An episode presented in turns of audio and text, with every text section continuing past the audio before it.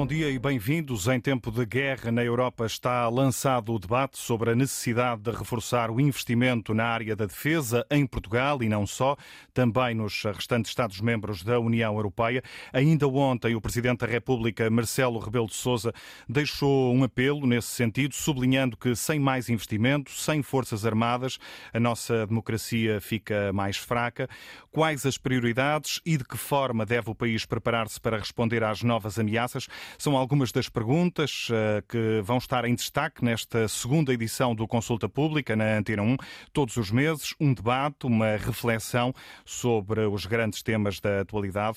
São nossos convidados esta manhã Ana Santos Pinto, investigadora do Instituto Português de Relações Internacionais e antiga secretária de Estado da Defesa, João Vieira Borges, uh, Major-General do Exército, professor de Estratégia e Relações Internacionais e antigo comandante da Academia Militar, Álvaro Beleza, presidente da SEDES, Associação para o Desenvolvimento Económico e Social, é médico e antigo dirigente do PS, e Ângelo Correia, especialista em questões de defesa, antigo ministro da Administração Interna e um nome histórico do PSD. Bom dia a todos, já vamos eh, conversar. Antes, e como ponto de partida para este debate, vamos eh, conhecer os motivos que levam os jovens a escolher a vida militar nos dias que correm. Foi isso que a repórter Rita Colasso tentou perceber no Regimento de Artilharia Antiaérea número 1 em Queluz, junto de dois jovens que estão a frequentar o curso de formação de oficiais. Faça sol ou faça chuva, como está quase a fazer, às nove da manhã há toque de sentido à unidade, no Regimento de Artilharia Antiaérea número 1, em Queluz. A compasso, duas militares do Exército levam a bandeira nacional dobrada numa bandeja. Vão hasteá-la junto aos portões de ferro. No ginásio do regimento, os sete elementos do curso de formação de oficiais já estão equipados a rigor para o treino físico da manhã. O objetivo desta sessão é vocês desenvolverem as vossas capacidades aeróbias e anaeróbias, ou seja, melhorando a vossa força e resistência. Fazem flexões e agachamentos, seguem as indicações de um camarada que também está em formação, mas no curso de sargentos do quadro permanente. A aspirante Fernandes Nome civil. Ana Fernandes. Ana Fernandes tem 28 anos e quase não chegava a tempo de cumprir o sonho de entrar para o Exército. Estou desde o ano passado só. O que é que a motivou? Uh, quando eu era mais nova, o meu, o meu irmão era, era praça no Exército e ele uh, contava histórias e todos os valores e tudo. E, e pronto, isso começou-me a motivar. Fui primeiro fazer a faculdade. O quê? Qual foi o, o curso que, que tirou? Conservação e Restauro. Tem tudo a ver. pois, era para ter um bocadinho de, de, de, todas as experiências. Depois veio o Covid, atrasou-me um bocadinho a vir aqui para, para o Exército, mas cá estou. Desde de abril do ano passado foi quando eu ingressei para o curso de praças. Portanto, com 27 anos, mais ou menos? 27, que era mesmo a, a idade limite para poder vir. Sim, sim, sim. Era um chamamento já muito antigo. Já, já. Conseguiu entrar quase, não é, à MacGyver ali no último minuto na, na, na, porta e depois, o que é que, eh, como é que foi a aproximação à, à, à vida militar?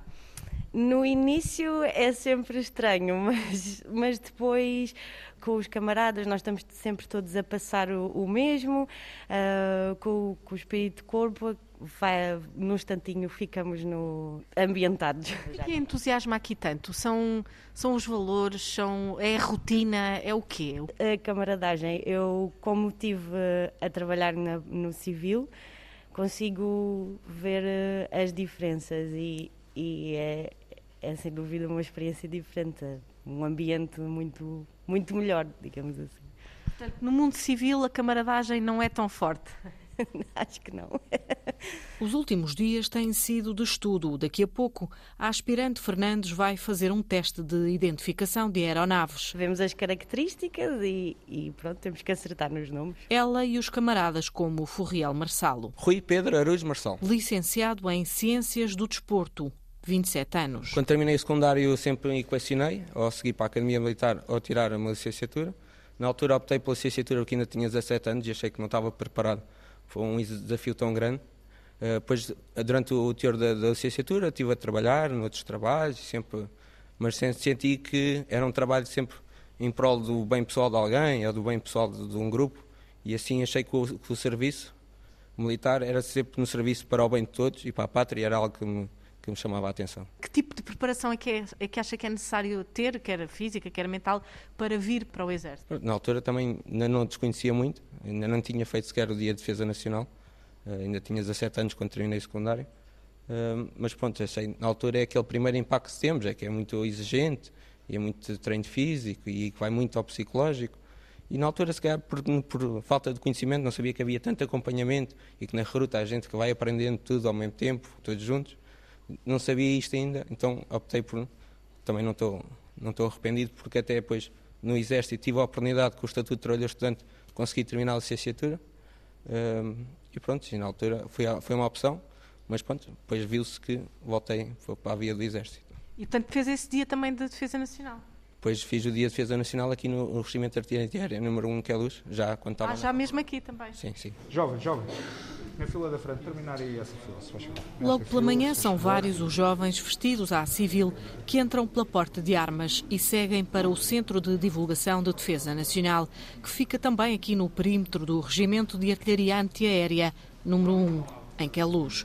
Vêm cumprir o Dia da Defesa Nacional, DDN, como por aqui se abrevia. Mais um jovem, mais uma, mais um. Jovem. Uma atividade que se realiza diariamente das 9 às 5 em várias unidades militares do país. Com o fim do serviço militar obrigatório, todos os jovens, a partir dos 18 anos, são chamados a cumprir o Dia da Defesa Nacional. Um dia para aprender mais sobre os três ramos das Forças Armadas. Neste momento recebemos os jovens à porta de armas, foram encaminhados aqui para, para o Centro de Defesa Nacional. O Tenente Lúcio Pina, do Exército, está à porta. Agora, neste momento, estão a fazer o check-in. O check-in é confirmar os seus dados, verificar a identidade do jovem e registrar o seu, o seu e-mail, que é para depois futuramente receber a cédula militar. Estão aqui hoje mais ou menos quantos jovens? Neste momento, não sei o número ao certo, porque ainda vamos buscar mais jovens. É a hora limite até às 9h30. Em média, estamos a receber cerca de 115 a 120 jovens. Bem entusiasmados ou, ou nem por é, isso? Agora, como está um tempo assim mais chuvoso, a tendência aos jovens. E nem sexta-feira, ontem, para muitos jovens que estão aqui na faculdade, quinta-feiras académicas, é sempre aquele, aquele dia mais complicado, a recuperação na sexta-feira. Mas até agora, daquilo que eu falei, sim, estão, estão animados e expectantes sobre o ritmo dia 2. Jovem, jovem. Na fila da frente, terminar aí essa fila, se faz favor. Nesta fila, se faz favor. Reportagem de Rita Colasso no Regimento de Artilharia Antiaérea número 1 em Caluz. Nesta altura não é fácil saber quantos militares há em Portugal. O número varia em função da entidade que o disponibiliza. O Ministério da Defesa diz que são cerca de 27.700. A Direção-Geral da Administração e do Emprego Público aponta para pouco mais de 26.100. Para o Estado-Maior-General das Forças Armadas, que junta Exército, Força Aérea e Marinha, são cerca de 23.000 e 300. Bom dia, Major-General João Vieira Borges. Eh, para além de outras áreas naturalmente fundamentais, falaremos delas eh, eh, mais adiante.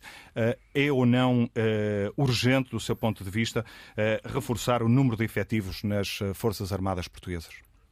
Muito bom dia. É efetivamente urgente reforçar os efetivos, tendo em conta este número dado pelo Estado-Maior-General das Forças Armadas, mais próximo da realidade dos 23.300 militares. E, e, e, digo isto, e, efetivamente, porque para o cumprimento das missões atribuídas existem determinados uh, números necessários, tem uma terminologia, mas para aqui uh, um número de efetivos, e esse número de efetivos, designadamente na Força Aérea e no Exército, um, não estão ainda preenchidos. O que Quantos acarreta... militares é que faltam eh, nesta altura? Tem? Cerca de 4 mil militares na, no, no, seu conjunto, que faltam sobretudo na Força Aérea e no Exército, e tem uma razão de ser, porque a Marinha, a nível das praças, eh, tem quadros permanentes. Esse trabalho foi feito pelo governo anterior, no sentido de, da profissionalização, e neste caso também de haver um quadro permanente de praças, um, quer no Exército, quer na Força Aérea. É um trabalho complexo, porque visa atribuir competências, reconhecimento de competências. É um trabalho que não é feito só a nível do Ministério da Defesa. Uh, teve o seu início, entretanto, este governo foi interrompido. Uh, e com um novo governo, certamente que esse trabalho vai continuar, e isso, digamos que, é um um instrumento importante de motivação de carreira, porque é, no fundo, dar uma carreira às próprias passas, que é o que se passa na Marinha, que é, um, digamos, um incentivo muito grande, sobretudo a nível daquilo que interessa, que são os soldados, são as praças. Hum. Faltam, sobretudo, uh, uh, praças, soldados e cabos? Sim, sim. Uh, fundamentalmente, porque a nível de quadros superiores, quer sobretudo a nível de oficiais, não há qualquer problema nos três ramos das Forças Armadas, e também a nível de sargentos, como grande parte dos sargentos também vem das praças, numa carreira que nós vimos agora neste exemplo do meu regimento de artilharia antiaérea, que eu comandei em 2006 a 2008, um, obviamente que também começa a haver alguns problemas a nível de sargentos decorrentes dessa falta de praças. O regresso do, do, serviço militar obrigatório pode ser um, um, caminho para levar mais jovens para a carreira militar? Isso é uma decisão leitura? política. Isto é, é, importante que os nossos ouvintes tenham a noção de que não são os militares que dizem qual é o sistema de serviço militar. Portanto, em primeiro lugar, é uma decisão política. Em segundo lugar, essa decisão política eh, tem, eh, tem que ter em atenção vários fatores. Eh, pode-se refletir sobre o sistema de serviço militar em função das necessidades mas uh, há muitos modelos que se podem apresentar que não o, o, serviço militar obrigatório. Não é certamente aquele que é o mais desejado pelos portugueses, como vimos o inquérito do ano passado, em que só 40% estavam de acordo com esse modelo, e no inquérito realizado pelo Instituto da Defesa Nacional, juntamente com outras instituições, e, portanto, só 40% estavam a favor, e esses 40% maioritariamente gente com mais de 50 e tal anos, e, portanto, que nós compreendemos perfeitamente. O mundo mudou completamente e é preciso ter a noção de que, efetivamente, aquilo que as Forças Armadas necessitam é de profissionais competentes, e, portanto, não é de um serviço militar generalizado, em que as pessoas vêm, cumprem um serviço militar. Há outros mecanismos para a educação das pessoas eh, e, portanto, eh, daquilo que é a defesa, como o Dia da Defesa Nacional, como um Serviço Nacional de Cidadania apresentado pela SEDES, ou outras eh, associações públicas que têm apresentado outros modelos. Julgo que o caminho não é certamente o serviço militar obrigatório, mas o caminho é seguramente, ser mais atrativa à instituição, seja através de condições que se dão aos militares, criando carreiras ou aumentando os vencimentos, porque realmente, comparado com outros quadros da função pública, designadamente das Forças de Segurança, a diferença é abismal. Como disse ontem o Sr. Presidente da República, estou a pôr foi o seu discurso ontem, mais ao fim da tarde, que promenorizou aquilo que disse na Assembleia da República aquilo que ele disse, obviamente, o Comandante Supremo das Forças Armadas está correto naquelas duas observações que fez, porque tem conhecimento dos militares e, portanto, essa situação, quer o sistema remuneratório, quer, sobretudo, as condições em que vivem os militares, quer, sobretudo, dar condições de carreira, como tem a GNR ou como tem, por exemplo, as praças da Marinha, certamente que resolverá parte substancial das questões, não obrigando a nenhum serviço militar obrigatório, porque não é essa a vontade, pelos vistos dos portugueses, nem é essa a vontade, pelos vistos dos partidos políticos eh, em Portugal. Fez eh, referência à proposta da SEDES, a Associação para o Desenvolvimento Económico e eh, Social. Defende que deve ser estudada a criação de um Serviço Nacional de Cidadania voluntário que poderia ser cumprido ou não nas Forças Armadas. Bom dia também, Álvaro Beleza. Esta proposta lançada pela SEDES eh, já tem alguns meses, surgiu, se não estou enganado, ainda antes do início da, da guerra na, na Ucrânia. Eh, este conflito veio dar ainda mais eh, força a esta proposta? Muito bom dia, muito obrigado pelo convite, muito bom dia a todos.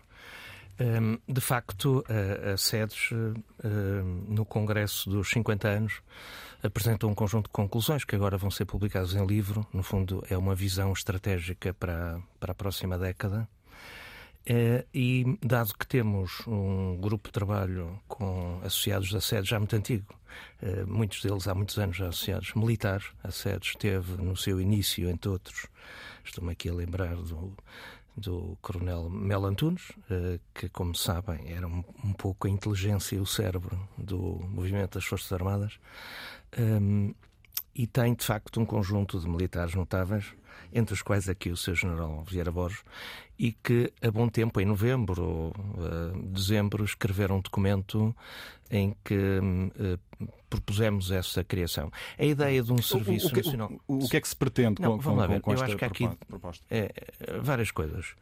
Primeiro, um, criar na juventude portuguesa a pedagogia do serviço cívico, da democracia, da cidadania, da solidariedade, da. Portugal, nos últimos anos, não é só em Portugal, mas as pessoas deram pouca importância quanto a nós à história, a história é muito relevante para nós sabermos a história da nossa vida, da nossa família, do nosso país, da nossa terra. É muito importante termos na nossa formação cívica um período de tempo que, como disse o Sr. General, há vários modelos, portanto, nomeadamente alguns que eu confesso que, que, que me agradam são os dos países nórdicos, que é os jovens, uh, numa determinada fase da sua vida, poderem, um mês ou dois uh, na sua vida, passarem. Um, por essa experiência com o mundo militar, com as Forças Armadas, em que têm formação cívica e aquilo que estavam há bocado a dizer os, os, os jovens, a jovem praça, que é o espírito de camaradagem, do outro, de serviço público, no fundo, que, que, só nos enriquece. Por outro lado, como vemos agora com a, com a guerra na Europa, uh, só um país uma democracia liberal só com forças armadas capazes, com defesa nacional capaz, só com segurança é que nós podemos garantir a democracia e o estado do bem-estar que nós temos. Se alguns eh, achavam que isso era irrelevante, os acontecimentos eh, atuais provam-nos isso. Nós vivemos num mundo em que nem todos vivem em democracia e liberdade como nós ainda ontem festejamos no 25 de Abril, infelizmente. E há muitos e muitas nações que ainda vivem em ditadura, sem liberdade e, por vezes, aparecem uns eh, tiranos que têm uh, atitudes como esta do, do, do, do presidente da, da Rússia. E, e, portanto, as democracias liberais precisam de uma defesa forte para se defenderem. E Portugal faz parte da União Europeia, integra a NATO, integra, no fundo, conjunto de países que, olha, que hoje estão reunidos na Alemanha, que defendem os, os valores que nós partilhamos desde o 25 de Abril, mas começaram com as revoluções liberais no século XIX, que são os valores da liberdade, da igualdade de direitos de todos, da solidariedade, da fraternidade. São também valores da Revolução Francesa, da Revolução Americana, da Revolução Inglesa. Eh, já são antigos, mas infelizmente eh, nós, a começar o século XXI, ainda percebemos que grande parte do mundo não partilha desses valores. E, portanto, a defesa, o investimento na defesa, é absolutamente essencial e é um investimento não só financeiro, estamos aqui a falar do Orçamento de Estado, mas pessoal.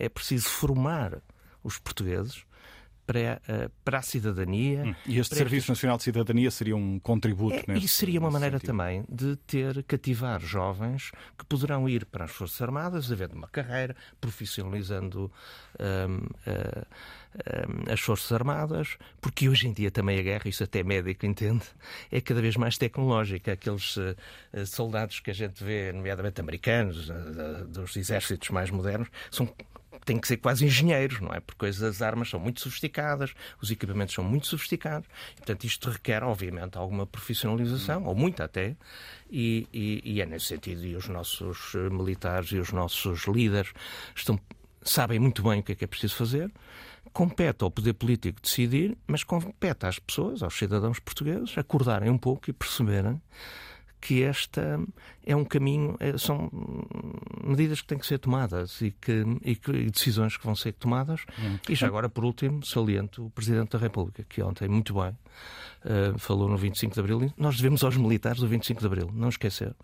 E não é só uma questão de gratidão, mas é também uma questão de futuro, absolutamente essencial. Uh, e agora estou a brincar, ou não fosse o Sr. Presidente da República um fundador da SEDES, mas de facto. Um, eh, em boa hora, ontem, um, eh, alertou o país para, essa, para este debate, para esta questão. Hum, fez uh, referência a essas declarações do Presidente da República. Na mensagem do 25 de abril, Marcelo Rebelo de Sousa lembrou justamente a importância do investimento nas Forças Armadas, sublinhando que esta aposta não é de esquerda nem de direita. Vamos escutar uma parte dessa mensagem deixada ontem pelo Presidente. Sem as Forças Armadas e Forças Armadas fortes, unidas e motivadas, a nossa paz, a nossa segurança, a nossa liberdade, a nossa democracia, sonhos de 25 de Abril, ficarão mais fracas. Porque reconhecer como são importantes as Forças Armadas na nossa vida como pátria exige mais do que recordarmos por palavras essa sua importância. Porque se queremos Forças Armadas fortes, unidas, motivadas, temos de querer que tenham condições para serem ainda mais fortes, unidas e motivadas. Porque se não quisermos criar essas condições, não nos poderemos queixar de que um dia descobramos que estamos a exigir às nossas Forças Armadas missões difíceis de cumprir por falta de recursos. Porque se o não fizermos a tempo, outros o exigirão por nós e depois não nos queixemos de frustrações, desilusões, contestações ou afastamentos. Porque pode ser tão simples mobilizar com pequenos grandes gestos. Estimular a que quem é indispensável para servir nessas missões fundamentais o possa fazer com horizontes de esperança. Juntar ao reconhecimento pelas qualidades excepcionais que cá dentro e lá fora é unânime quanto às nossas Forças Armadas, mais meios imprescindíveis para poderem sê-lo também mais e melhor. E fazer isto não é ser-se de direita ou de esquerda, conservador ou progressista, moderado ou radical. É ser-se pura e simplesmente patriota, em liberdade e democracia. E fazer isto não é só tarefa de um presidente, de um parlamento, de um governo. Requer um consenso nacional continuado e efetivo acerca das Forças Armadas como pilar crucial da nossa vida coletiva. Não podemos aplaudir ou clamar mesmo por maior envolvimento em ações externas ou querê-las ainda mais presentes nos apoios internos, nomeadamente em situações extremas, e pensarmos que longe vão as guerras, que há muito mais onde gastar dinheiro, que nós podemos dispensar de nelas investir em benefício de todos nós. A mensagem deixada ontem pelo Presidente da República. Estamos no programa Consulta Pública na Antena 1 a debater as necessidades de investimento na área da defesa, quais as prioridades e de que forma deve o país preparar-se para responder às novas ameaças. Ana Santos Pinto, bom dia também. Eh, independentemente das orientações e das prioridades de investimento que venham a ser definidas, também vamos eh, falar delas eh, mais adiante. O reforço de efetivos nas Forças Armadas, de que falávamos há pouco, eh, eh, é ou não inevitável, tendo em conta a nova realidade que vivemos? Bom dia. Eu acho que esta é uma questão, uma questão absolutamente estrutural da política pública de defesa. E a continuidade da, da, da declaração que estavam a citar do Sr. Presidente da República, um, que uh, em boa hora se levanta este debate porque apesar de ser, do ponto de vista parlamentar e político, uma área uh, relativamente consensual, ou seja, nós não temos dissidências significativas do ponto de vista político ou partidário, a verdade é que, uh, seja em matéria de investigação, seja em matéria política, um, não existe um envolvimento significativo da comunidade a, política nacional no debate das questões de defesa. E isso eu acho que é absolutamente estrutural numa, numa democracia, por tudo aquilo que falámos aqui que é absolutamente uh, uh, relevante.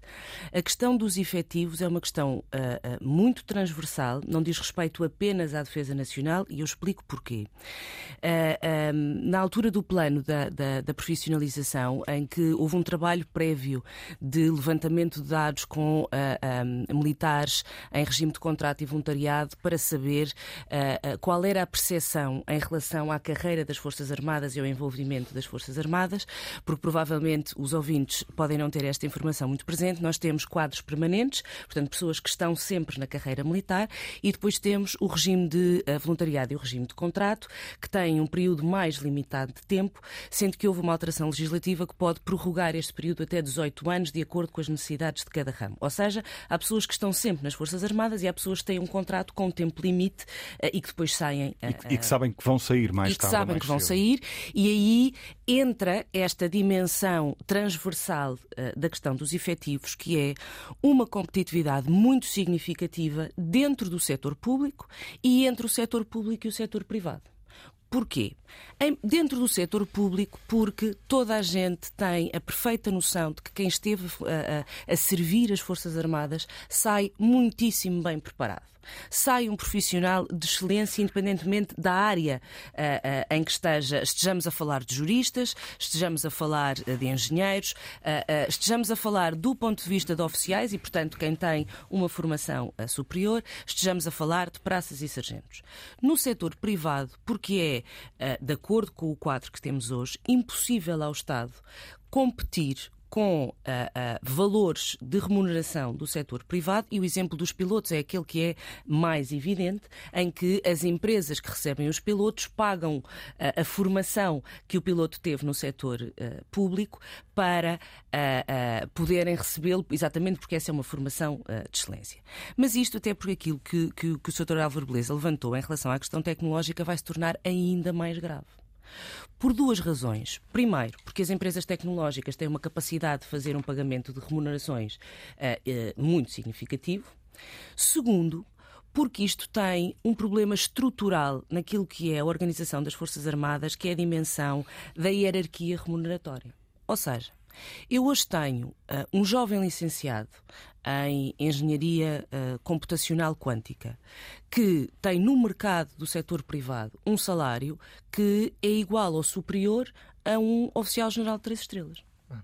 E, portanto, nós temos aqui um problema que não é um problema de agora. Nós, nós olhando para a questão dos efetivos, uh, é claro que uh, uh, podemos discutir e devemos discutir se o número de efetivos é, é, é suficiente. Claramente tem deficiências e precisamente naquilo que o Sr. Major-General dizia em relação aos praças, que aliás cria agora um problema com, com, com aquilo que é a evolução da questão remuneratória, cria um esmagamento na base, porque à medida que eu vou aumentando o salário mínimo nacional, uh, e não é só atenção nas Forças Armadas, isto acontece em toda a função pública, uh, o nível do escalão remuneratório vai ficando cada vez mais pequeno, ou seja, quem, quem entra a receber o salário mínimo nacional tem um nível de progressão muito uh, limitado. Ah. E depois ou seja, com essas condições, o, o atual modelo de recrutamento dificilmente terá, terá sucesso.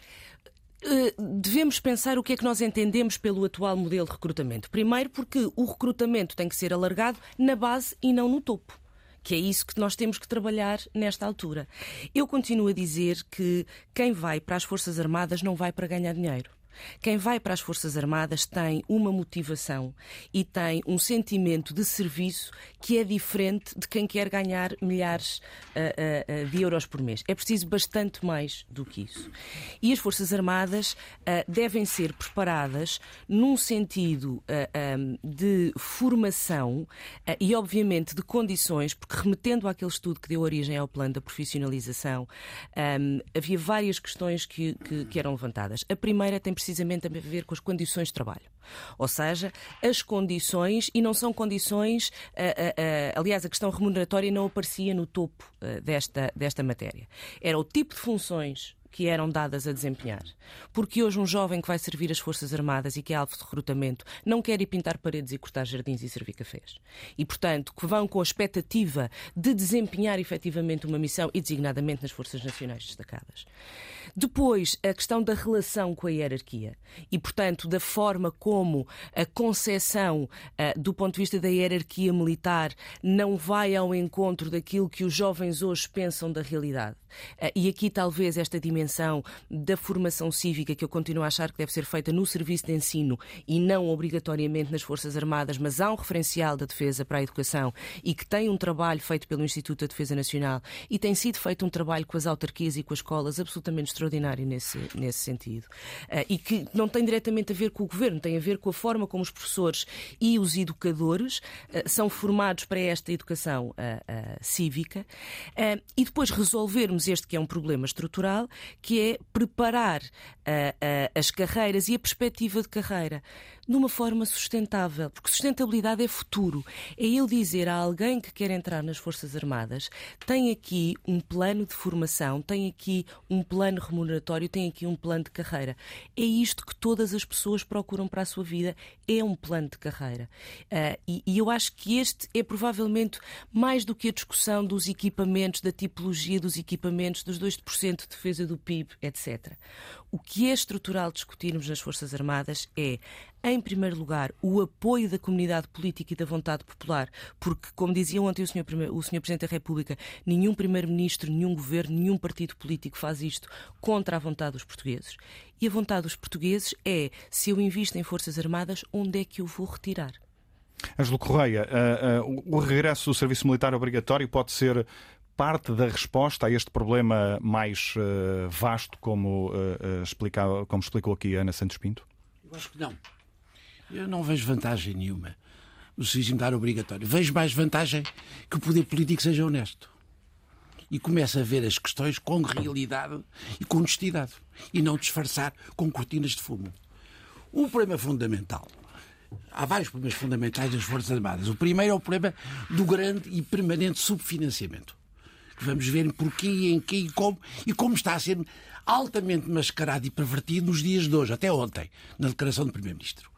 Segunda questão essencial é aquela que respeita para que é que nós queremos Forças Armadas. O poder político tem sobre as Forças Armadas três obrigações. Primeiro, dizer se as quer. Segundo, dizer para que é que as quer, isto é, quais são os objetivos. Terceiro, como é que as quer, qual é a organização que o poder político deseja para as suas Forças Armadas, que são as Forças Armadas de um país. Os objetivos e as missões das Forças Armadas estão claras, precisas, são constitucionalizadas, estão presentes em muitíssimos documentos e são suficientes. Qual é o problema essencial? É a dotação dos meios humanos e técnicos e financeiros, portanto, para cumprir objetivos e missões que todos nós conhecemos, estão claras, têm graus de variabilidade e aplicabilidade uh, alternativas em alguns momentos, mas têm traços essenciais. E aí há duas questões. Uh, Permitam-me um dado, digamos, quantitativo. Há dois tipos de forças, com uma componente tecnológica mais forte e uma com uma componente tecnológica menos forte. Qual é a relação habitual que, historicamente, eh, matematicamente existe nos países eh, que pensam sobre estas questões. Para um oficial, nas áreas onde matemático, se quiser, tecnologicamente há uma grande incidência dos meios, um para dois para quatro. Isto é, um oficial, dois sargentos, quatro eh, praças. Em áreas cuja componente ou densidade tecnológica é mais baixa, um, três, nove. Um oficial, três sargentos, nove soldados. Em Portugal estamos muito longe desse. Eu digo é o valor em Portugal. 1 para 1,2 e 1,4. O ridículo histórico que Portugal está. Portanto, não me venham falar de outras questões que mascaram a realidade. A questão é estas. Não há vontade. Mas não é de agora. É de há muito tempo. E não, dá, não há vontade para quê? Para resolver duas questões que não é só uma. Não é só um problema de angariação, de chamada, de convocação voluntária das pessoas. É da sua retenção nas Forças Armadas, que é tão ou mais grave que o anterior. Porque, curiosamente, nós pensamos que o trabalho, a função militar, sobretudo para os escalões mais baixos, não é remunerador e gratificante sob o ponto profissional. Por o engano. É só verificar quais são as, o tipo de chamadas que o setor privado faz para um jovem uma jovem que está há algum tempo nas Forças Armadas. Por duas razões fundamentais que são importantes. O sentido da sua capacitação técnica e o sentido do seu envolvimento disciplinar. Isto é, conseguem resolver dois problemas, a qualidade e a conjugação dentro de uma equipa, dentro de um time, como são as organizações modernas. Ora bem, o que é que nós fazemos na angariação, na chamada aos digamos, às, às fileiras das praças? Pagamos-lhe abaixo do salário mínimo quando entra. Só ao fim de quatro meses é que salário mínimo. Um militar que faz um contrato para ficar com praça ganha menos que um bombeiro e ganha menos que um polícia ou um GNR. Como é que querem? Mandam-nos para zonas onde a vida está em perigo e pagam-lhes menos ainda que isto. Aqui não há só um problema de tática e um problema de tempo de estudo. Há um problema de vontade política. Do poder político que eu não tenho. Ponto final. Segunda questão, que vale a pena pensarmos agora um bocadinho sobre isto.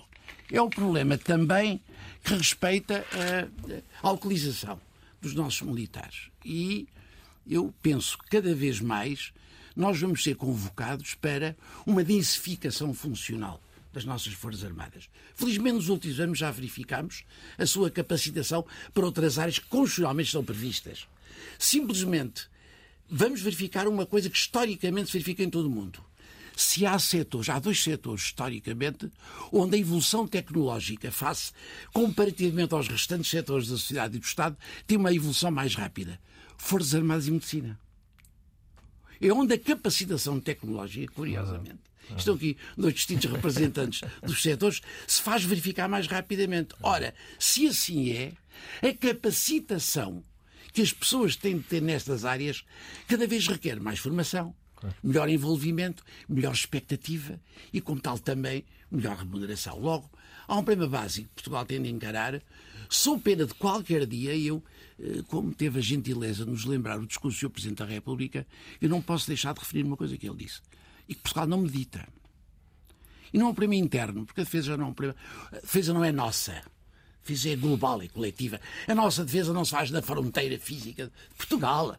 A nossa defesa faz a milhas para o, para o espaço e a milhas, milhares de quilómetros para os, para, digamos, na horizontal, fora do nosso espaço onde estamos. E ele diz uma coisa gravíssima, Sr. Presidente. Se nós não nos capacitarmos suficientemente para resolver alguns problemas de compromissos com os nossos uh, parceiros, um dia alguém chamará outros para o fazer. Disse ele. O que é que isto quer dizer? Quer dizer uma coisa muito simples. O Atlântico tem sido, tem sido relativamente subalternizado face ao que aconteceu na Segunda Guerra Mundial e ao período da Guerra Fria.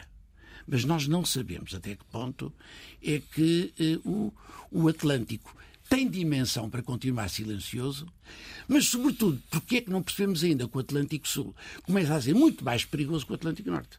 O, da, o segundo maior problema da pirataria do mundo marítima é no Atlântico Sul. E aí Portugal é espantoso, como é Portugal não consegue articular uma política dual, que articula a defesa e a política externa.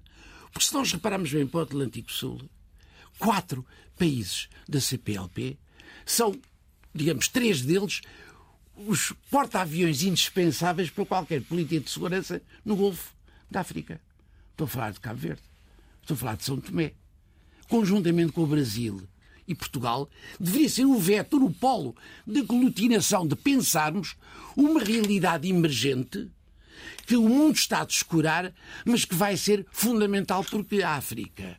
A África não é a mesma coisa hoje do que foi há 20 anos. A África hoje em dia está no subdomínio chinês e vai estar no domínio russo. Ângelo Correia está a levar-nos eh, já para uma nova fase deste debate. Vamos eh, seguir eh, em frente, sem antes deixar de recordar que a nova Ministra da Defesa, que não aceitou o convite da Antena 1 para estar neste debate, já sublinhou a necessidade de atrair mais jovens para as Forças Armadas, prometeu também criar melhores condições de serviço para todos os militares, a manutenção e a modernização das capacidades e dos equipamentos é outra das eh, prioridades eh, traçadas pelo Governo, numa altura em que Portugal, eh, como já foi referido aqui, está ainda longe de atingir a meta exigida pela NATO. A Aliança quer que os Estados-membros destinem o equivalente a 2% do PIB, do Produto Interno Bruto, hum, para gastos com defesa. Ora, antes de avançarmos para este ponto da discussão, vamos ao encontro da correspondente da Antena em Bruxelas, Andreia Neves,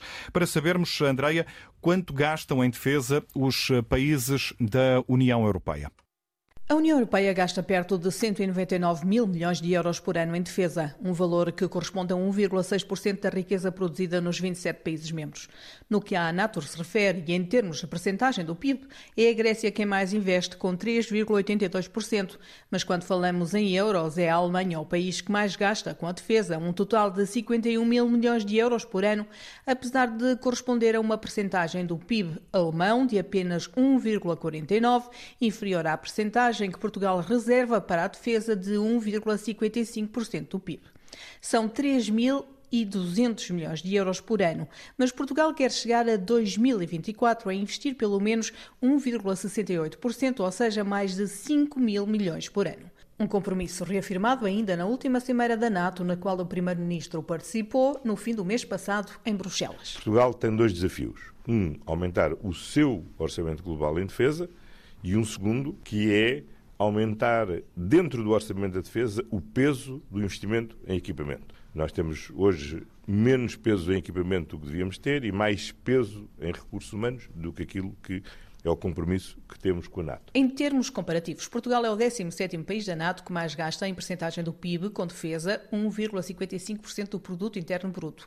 A Grécia é o que mais gasta, 3,59%, acima dos Estados Unidos com 3,57%.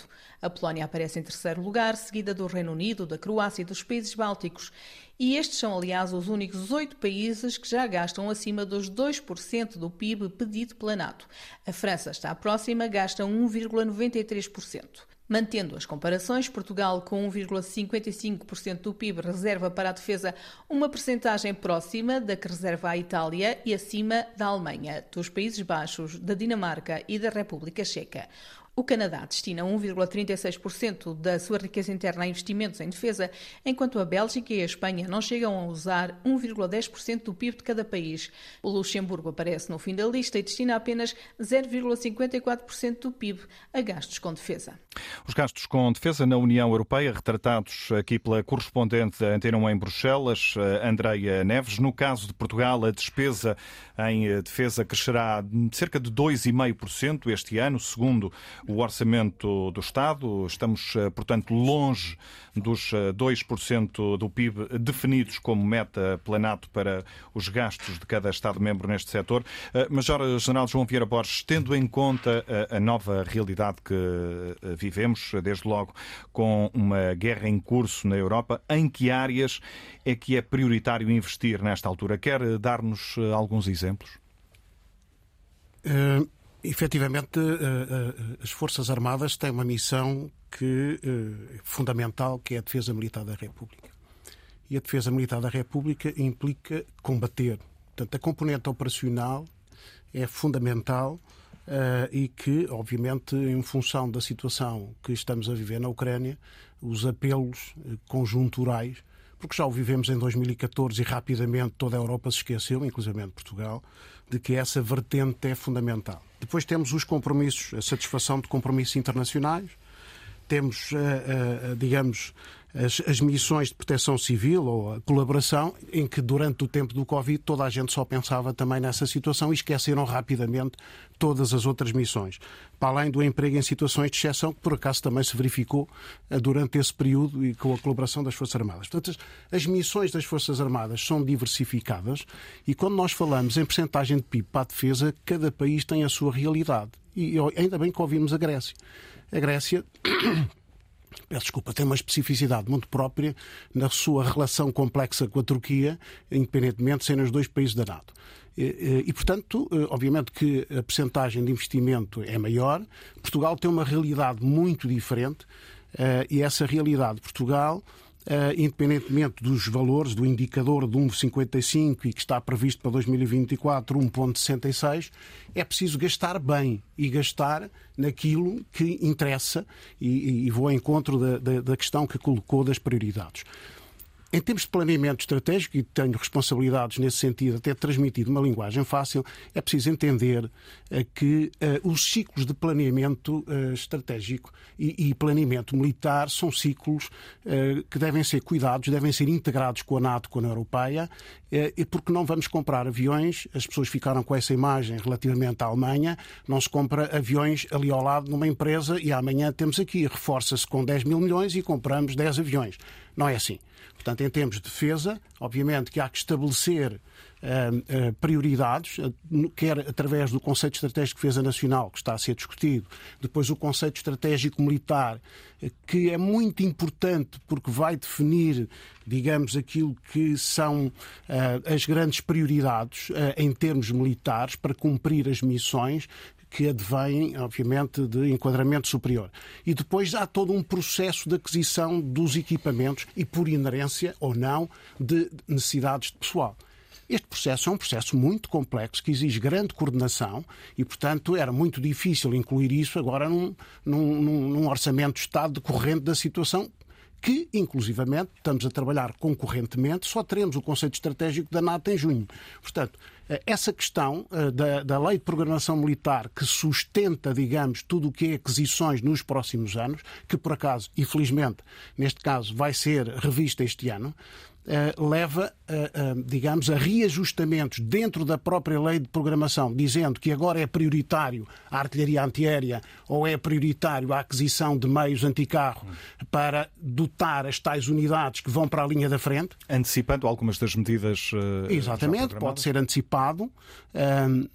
Portanto, isto é importante. Se pensarmos em termos globais, eu não vou entrar em pormenores, porque ah, temos é que dotar de capacidades, quer em termos do Estado-Maior-General, quer depois o poder aéreo, o poder terrestre e o poder marítimo.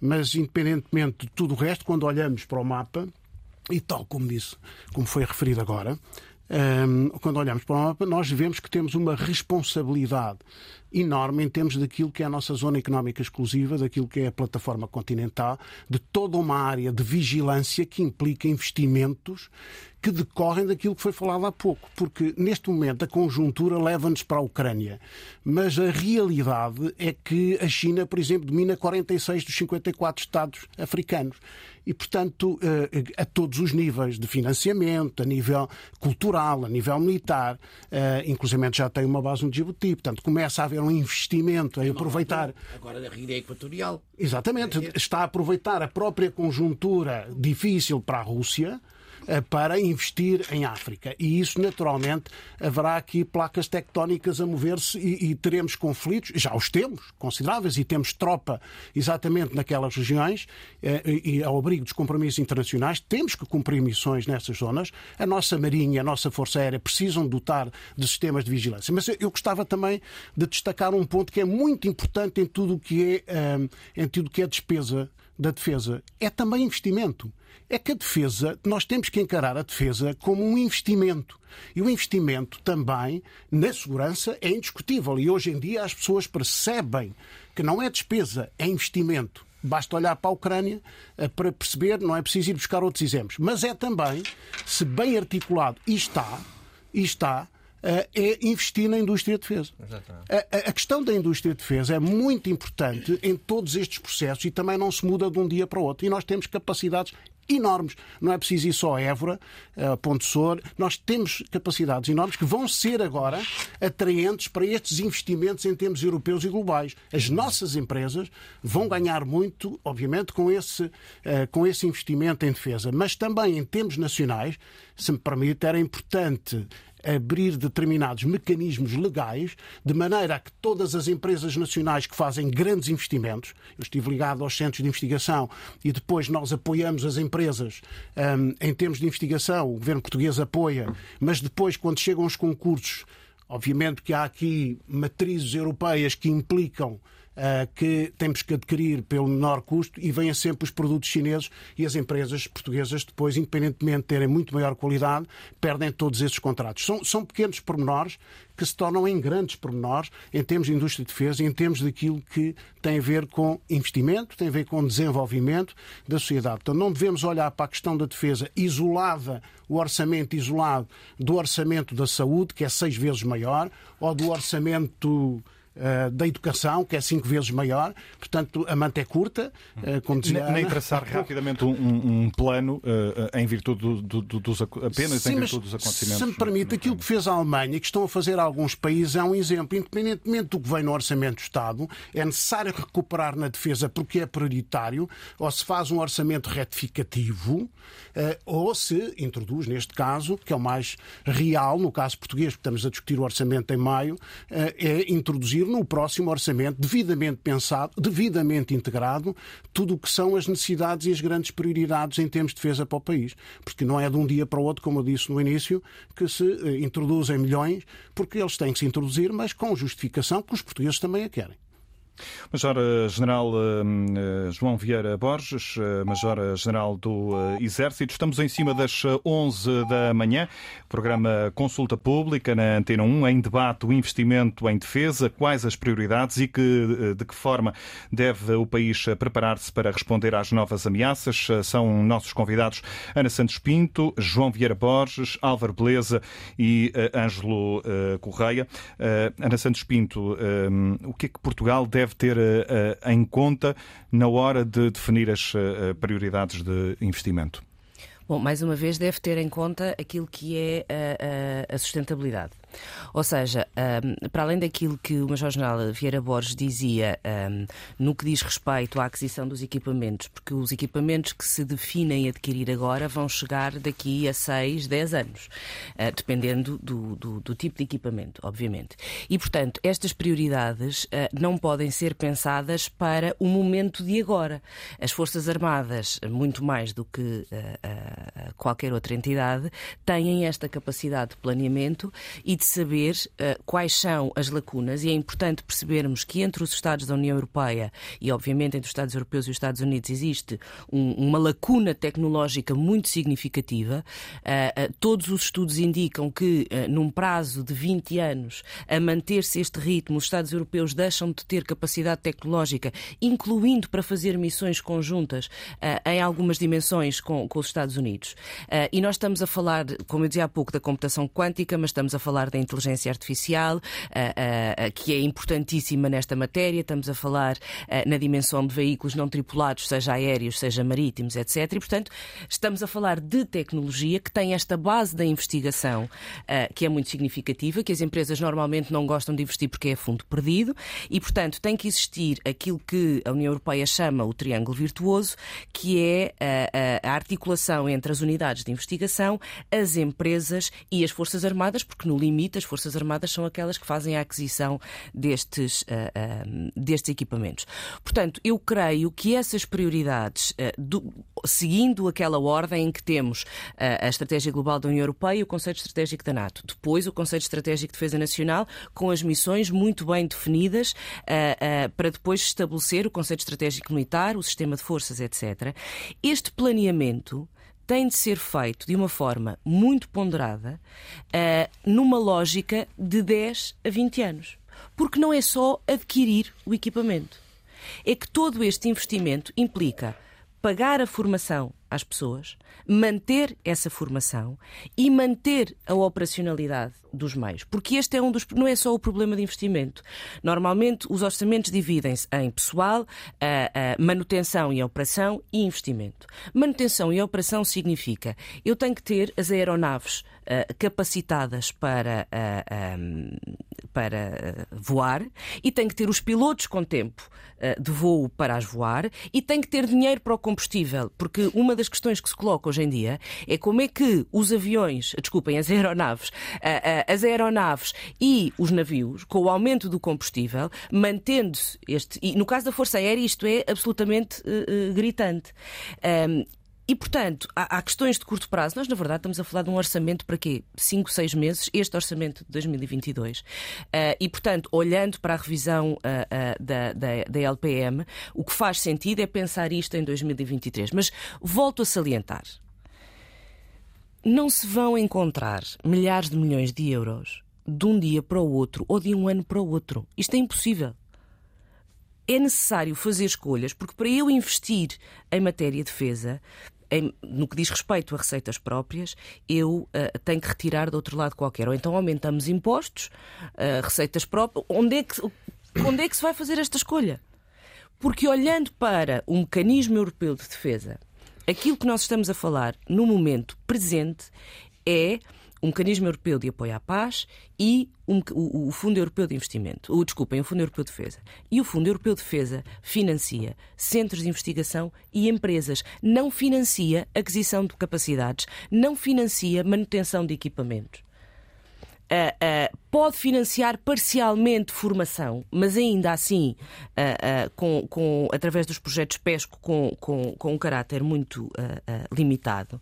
E, portanto, é esta a ideia da alavancagem da indústria de defesa nacional, que é capacitar as empresas para concorrerem a estes projetos, que do ponto de vista da investigação são, podem ser financiados a 100%, mas que do ponto de vista do desenvolvimento de capacidades, e estamos a falar até ao protótipo e à certificação, implicam uma coparticipação nacional.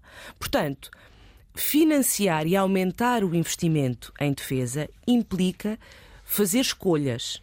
E fazer essas escolhas tem de ter obrigatoriamente o apoio da comunidade política e da vontade popular. Ou seja, nós temos que fazer este debate e dizer é fundamental, eh, e há aqui um ponto que eu acho que, que, que, é importante nós falarmos em termos de prioridades. Nós falamos muito das Forças Armadas em matéria de Forças Nacionais destacadas e com toda a legitimidade. Mas há um trabalho diário das Forças Armadas, não é só na vigilância do espaço aéreo, que implica meios marítimos uh, uh, e, e, e, obviamente, as aeronaves. Nós estamos a falar uh, daquilo que é o transporte de doentes e de órgãos, que é uma coisa absolutamente extraordinária. O salvamento de pessoas no mar. Nós estamos a falar de trabalho de engenharias. Perguntem às câmaras municipais o apoio que estabelecem com os regimentos do Exército e as forças de, de, de engenharia.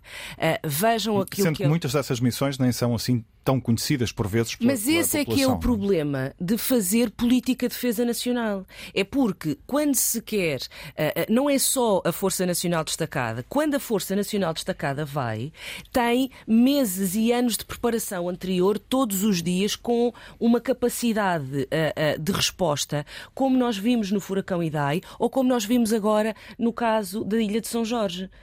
Como vimos em relação aos incêndios e, ao apoio que, é, que existe agora de uma forma mais permanente, uh, uh, com a Força Aérea. Portanto, não são só as Forças Nacionais destacadas, há um trabalho altamente invisível que é feito pelas Forças Armadas e que deve fazer parte da conceptualização para mim do serviço cívico, ou se quiserem, do Dia da Defesa Nacional, significa mostrar aos cidadãos o que é que as Forças Nacionais destacadas fazem, porque eu que dou aulas tenho alunos de licenciatura e de mestrado a perguntarem para que é que nós queremos Forças Armadas.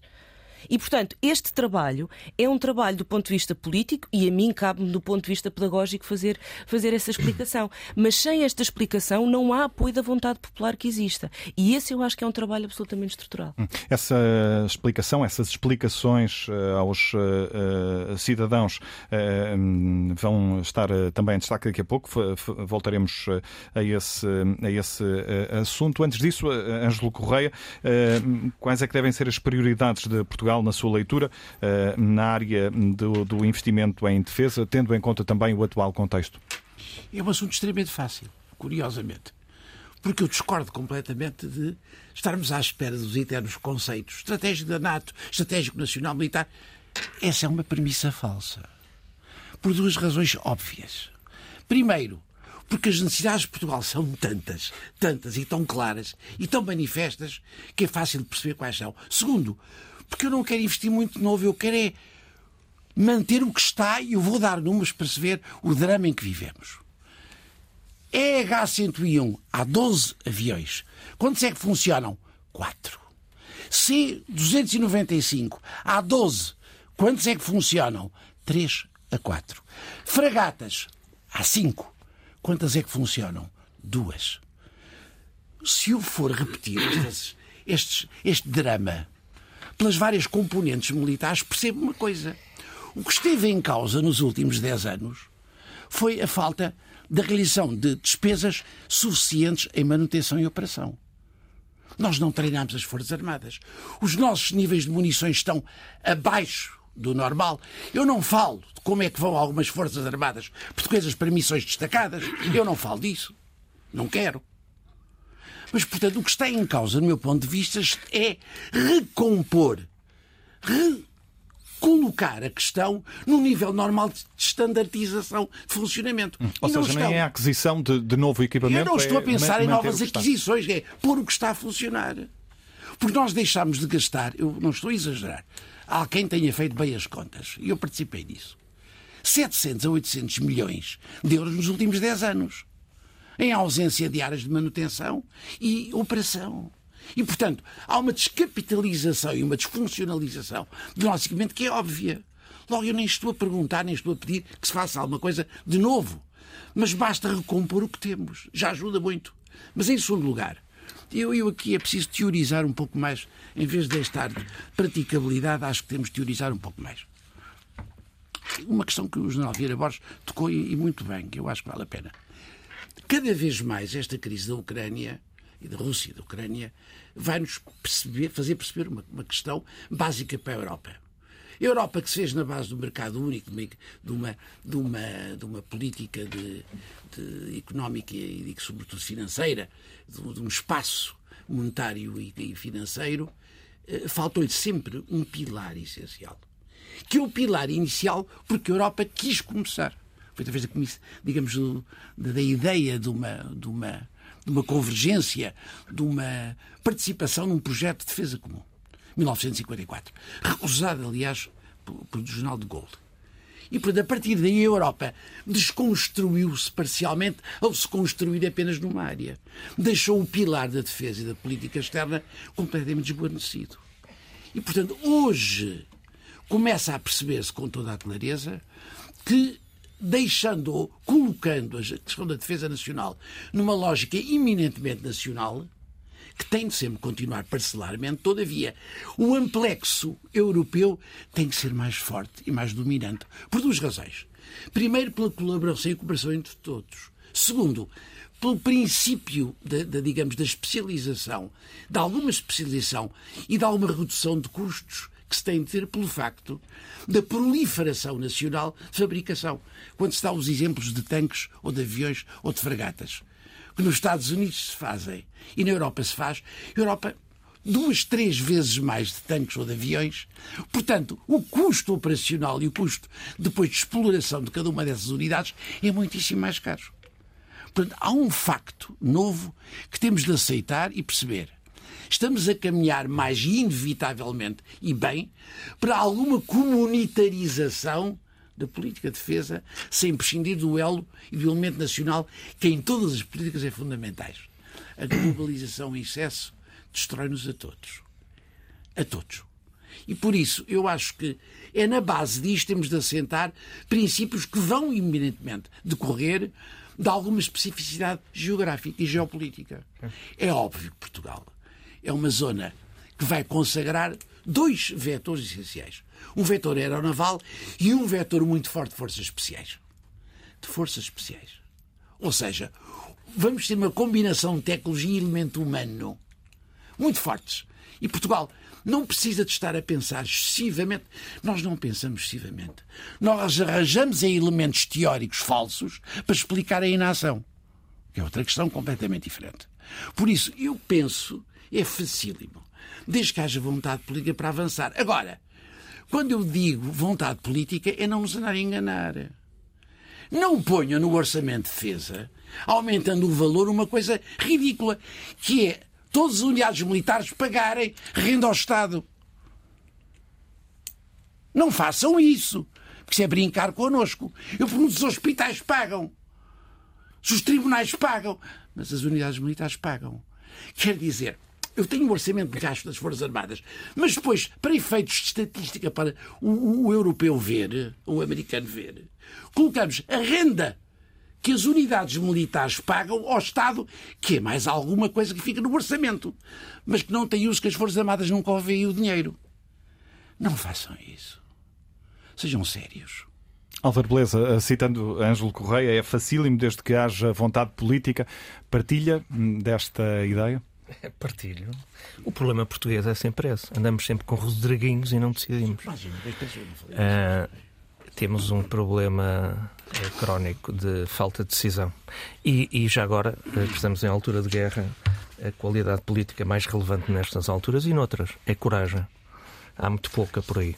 Portanto, uh, eu, eu, pegando um pouco no que foi dito aqui, eu acho que para convencer os portugueses que a defesa é fundamental, é preciso também explicar-lhes que o investimento em defesa é investimento em economia. Isto é, a indústria de defesa, a reindustrialização europeia, que também tem que ser feita na defesa, Portugal é competitivo. E é competitivo pelas razões que foram aqui aduzidas e por outra.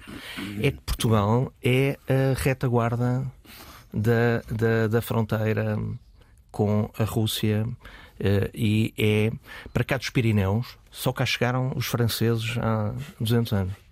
Não é por acaso. Portanto, eh, nós temos aqui uma, algumas vantagens competitivas. Depois temos outra coisa que foi aqui falada. No hemisfério sul, a língua portuguesa penso que é mais falada. E, e, e, na votação da ONU, como se viu, os países da CPLP na votação, percebeu-se o que é que é. É a China e a Rússia que uh, ocuparam aquele espaço uh, e, portanto, nós temos aqui um problema. Temos aqui vários problemas. E a questão dos portugueses é assim: queremos assumir aquilo que devemos, que somos os Açores é a rotunda do Atlântico. certo? Portugal é uma potência marítima desde há 700 anos, não é? Eh, queremos ou não assumir aquilo que somos? Porque falamos na CPLP que a nossa política deve ser da língua portuguesa e dos países da língua portuguesa, mas queremos ou não queremos valer aqui alguma coisa? E, portanto, uh, uh, e se queremos valer, e isso tem como a cacetada mata-se vários coelhos, isto é, investir em defesa, como se falou aqui, é investir em economia, é crescimento económico, é crescimento tecnológico, é juntar as universidades e os investigadores às empresas e, e, e às Forças Armadas. É uma necessidade.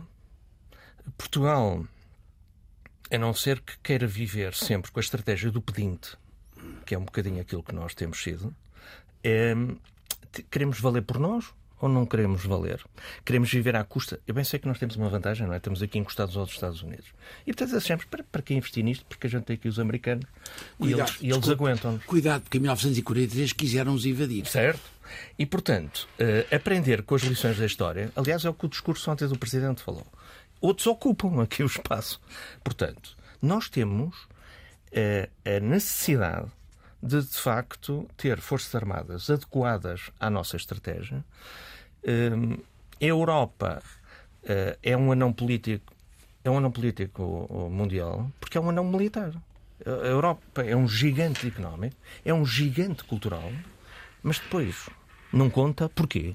porque é um anão militar. E agora percebeu. E tem a ver com isto que o Sr. Engenheiro estava aqui a falar, que é a Europa até, em investimento de defesa por ano, é 200 mil milhões. Uh, estavam aqui a pedir aqui ao jornal Vieira Bosta ao meu lado. Isso é mais ou menos um investimento da China. E é quatro vezes o da Rússia. Mas como é descoordenado, como não há... A Europa foi feita por causa da Segunda Guerra Mundial, para não andarmos outra vez todos... E, e não tratou dessa parte, que é essencial. Isto até é uma questão de de boa gestão dos, dos recursos, não é? Portanto, se a Europa tivesse, de facto, precisa de duas, a Europa precisa de dois pilares um, que não tem, praticamente. O da defesa e já agora o outro que é, tem a ver com a saúde, com a pandemia. Curiosamente, há 100 anos houve uma guerra mundial e depois uma pandemia. Agora, Parece que foi ao contrário, porque este, isto que estamos a viver, para mim, é a Quarta Guerra Mundial de outra maneira. Não? Tivemos a primeira, a segunda, a terceira, que foi fria, e agora estamos a ter esta. E, portanto, isto não, isto não vai ficar por aqui, isto é um problema sério, porque não é só com a Rússia, é com a China. Portanto, tem... O assunto é, é, é, é, grave, infelizmente vai, vai durar anos e nós temos que nos preparar para ele. A Europa, esses dois pilares. O Major General mas deixa-me só, eh, João Vieira Borges estava A Europa só... não tem os dois. Percebe? Não teve na pandemia, teve que se organizar depressa uhum. para a saúde e não tem na defesa. E este tem que tratar. Uh, e, portanto, esta, este, este assunto é também de geoestratégia. É de geoestratégia, é de economia. A questão que a doutora estava aqui a falar do orçamento, como é que nós aumentamos o orçamento da defesa? Com crescimento económico. Portugal, se não tiver crescimento económico, não há para a defesa, nem para a saúde, nem para nada. Andamos a distribuir coisas de pobres porque somos um país eh, que não cresce como deve. Hum. Eu já vou querer retomar esse tema. Deixe-me hum, só passar a, a, palavra ao Major-General João Vieira Borges, que estava a pedir para intervir. Eh, não é necessário. Sim, Os microfones estão, estão abertos. Hum. Não demos podemos interagir, objetivamente à sua questão relativamente a prioridades, mas elas já estão definidas na própria lei de, de programação, programação, militar. militar. Hum. Durante este tempo fiz a minha leitura, e a leitura é fácil de fazer, porque em termos de grandes equipamentos o que está é o vetor a, a aeronaval como dizia o Sr. Engenheiro Anjo Correia, que era as nossas necessidades, e como eu também referi. E, portanto, isso está presente nos 5 KC-390, nos 6 navios patrulha oceânica, no reabastecedor, no navio polivalente logístico. Que não existe agora sequer. Que não existe, mas que, atenção, grande parte destes navios tem mais a ver com essa componente de vigilância do que propriamente com a componente de combate. E depois, então, é que estão os helicópteros de apoio próximo, Close Air Support, a proteção individual do soldado e a ciber. Portanto, estes são os grandes vetores de, um, de uma lei de programação militar de 4,74 mil milhões de euros, portanto, a 12 anos, com duas revisões, esta deste ano, vai ser uma oportunidade para fazer esse reajustamento. Também, se me permite, e é importante que eu tenha aqui o inquérito feito em 2021, a opinião dos portugueses, não é nossa aqui, é dos portugueses sobre o orçamento de defesa, e a opinião o ano passado era de que era insuficiente para 67% dos portugueses. Portanto, os próprios portugueses, em geral, o cidadão, independentemente de ter mais ou menos cultura de defesa, tem claramente essa noção, não só porque uh, tem também noção destes indicadores em termos de uh, restrições, em termos de manutenção, porque vem sistematicamente nos jornais, porque tem também noção de outras informações relativamente a todos estes processos que são mais longos em termos de aquisição de equipamentos. Hum. Fez uh, a referência aí a esse, um, a esse uh, estudo. Ora, uh, se bem me recordo, o Primeiro-Ministro, ontem, quando questionado sobre a, a, mensagem que o Presidente da República tinha deixado a propósito da necessidade de reforço do, do investimento na defesa e nas Forças Armadas, António Costa lembrou que concordou com a mensagem, mas também lembrou que não há um orçamento só para a defesa, há um orçamento único suportado pelos eh, pelos impostos dos eh, portugueses e, e, que também é necessário eh, continuar a investir noutras, noutras áreas fundamentais como a saúde, a, a educação, o combate à pobreza. Álvaro Beleza, até porque há pouco também, também referi esta questão, é inevitável, algumas destas áreas que referi vão ser penalizadas, tendo em conta a necessidade de canalizar mais dinheiro para Portugal, a defesa? Portugal vai crescer 4% este ano. Também mal era, tinha que ser depois da quebra que tivemos com a pandemia. E, e, as projeções que havia, bem sei que isto agora está tudo um bocado complicado com a guerra, é que nós vamos ter crescimento económico nos próximos anos. E, portanto, quando há crescimento, há crescimento também de, das receitas. Uh, mas a, a, a, política é escolhas e, portanto, tem que ser feitas as escolhas.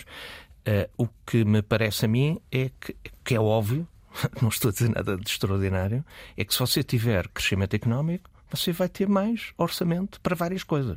Não tem que ser hum, forçosamente tirar aqui, tirar acolá.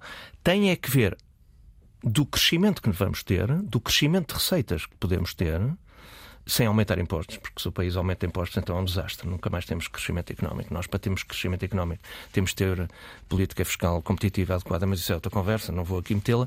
Mas dizer o seguinte: nós temos que ter como objetivo crescimento económico. E Portugal tem aqui oportunidades de crescimento económico. Olha, e que tem a ver com a geoestratégia e também tem a ver com a guerra. Nós, apesar de tudo, temos sorte. Às vezes os astros, a, gente às vezes esquece. Foi graças ao seu Putin e aquele desastre da Síria que começou a explosão do turismo em Portugal. Não sei se lembram, mas foi por causa do, do, da desgraça dos sírios, coitados, e destes generais que andam lá agora a fazer isto só com ucranianos, não é? Baterem ucranianos, não é a mesma coisa que baterem sírios, e, e parece que eles não perceberam isso. Mas uh, Portugal tem aqui oportunidades como tem agora com o gás, Sines, eh, esta da reindustrialização também militar, indústria naval. Quer dizer, quem sou eu para estar a falar nisto, não é? Aeronaut... Portugal tem condições, tem know-how, tem, tem academia, tem, tem Instituto Superior Técnico, temos engenheiros, nós todos temos eh, eh, excelentes universidades, temos jovens fantásticos. A Mercedes veio para cá fazer um centro tecnológico da Mercedes. Vamos lá ver. Nós temos aqui oportunidades e temos que agarrar isto também como uma oportunidade. Não é Mas pensar eu estava, estava a olhar desgraçadinho um, um do problema. Para o ponto de vista histórico e há, há a ideia. E com ambição, já agora. Hum, há a ideia de que, de que uh, na União Europeia, em tempos, desinvestiu-se em áreas como a defesa para, para, para se, se apostar no chamado Estado Social. Os americanos Europeu. cuidavam de nós. Basicamente foi isto. A gente passa a vida a dizer que estão o Império Americano, que estamos na mão dos americanos e os europeus adoram ter o discurso anti-americano. Mas depois dependemos deles e, portanto, não investimos em defesa. Achamos que podíamos investir só no Estado Social e, portanto, a defesa não era relevante. É, e agora acordamos todos e percebemos que temos aqui um problema ao lado, gravíssimo. Hum. Bem, e portanto, eu sou europeísta, tá, a minha geração é, é, é, uma geração privilegiada, não é? Eu tinha 15 anos quando veio 25 de Abril, vivemos hoje num país uh, colorido e melhor, uh, sou, atravesso a Europa sem fronteiras, eu fiz um discurso em 89 na queda do regime de Praga, em que fui lá inaugurar uma autoestrada da liberdade entre Lisboa e Praga e agora voltei lá passado 30 anos, fui de automóvel e não tive que apresentar passaporte daqui a Praga, isso é extraordinário. Agora, temos aqui um problema, porque do lado lá não há uma autocracia, isto é para ser simpático, aquilo é uma tiraria, não é uma autocracia, porque este discurso também que nós temos aqui, e não, isto não somos, isto não, nós percebe, temos que perceber qual é o nosso lado. E para defender isto, a democracia liberal, esta liberdade que nós temos aqui na Europa, nós temos que ter uma defesa eh, eficaz e, e, e, temos que ser fortes em termos de defesa, temos que investir na defesa.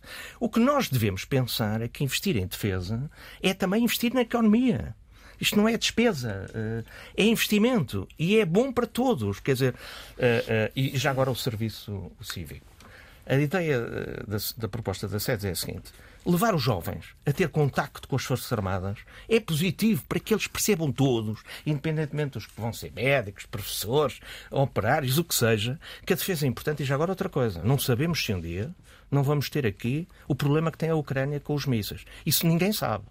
E, e, se um dia for preciso, se houvesse uma guerra e Portugal estivesse diretamente uh, envolvido, é evidente que alguns desses que tiveram contacto com a defesa, que depois são engenheiros ou que têm outras profissões, podem ter a necessidade de voltar e, e de prestar serviço militar. A gente não sabe o que é o hum. futuro. Hum. A gente, nós temos que ter, temos que ser realistas e perceber que estamos a viver um problema sério em Kiev está-se a defender a nossa liberdade. Isto não é, não é um assunto menor. Um assunto Nesse maior. sentido, Ana Santos Pinto, uh, uh, o facto de estarmos uh, um pouco ou bastante mais distantes deste conflito, em comparação com outros países europeus que estão, que estão mais próximos, como, como, é, como é natural, pode levar-nos a cair na tentação de desvalorizar um pouco esta necessidade de reforçar o investimento na área da, da defesa?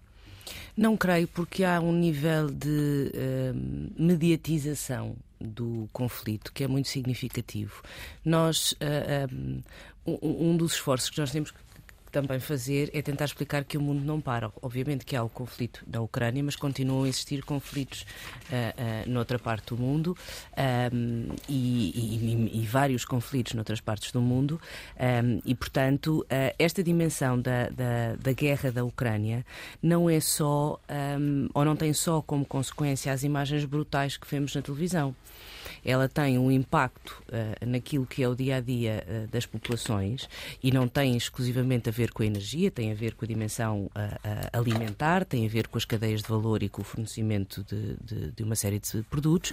E, portanto, as pessoas no seu dia a dia, para além da violência a que são expostas com as imagens e com os relatos a que assistimos, percebem esse impacto. E atenção, isto não é exclusivamente a Europa. Este impacto sente-se em todas as outras partes do mundo e, portanto, é possível que tenhamos elementos de conflitualidade e de tensão noutras partes do mundo, exatamente porque a, eh, a, eh, a carência vai, vai, vai sentir-se, em particular eh, nas faixas mais vulneráveis da, da, das populações. Um, se isso significa que uh, uh, os cidadãos estejam mais alerta para este uh, tipo de, de, de, investimento em matéria de defesa, eu não estou certa porque estas necessidades depois geram-se do ponto de vista dos apoios sociais.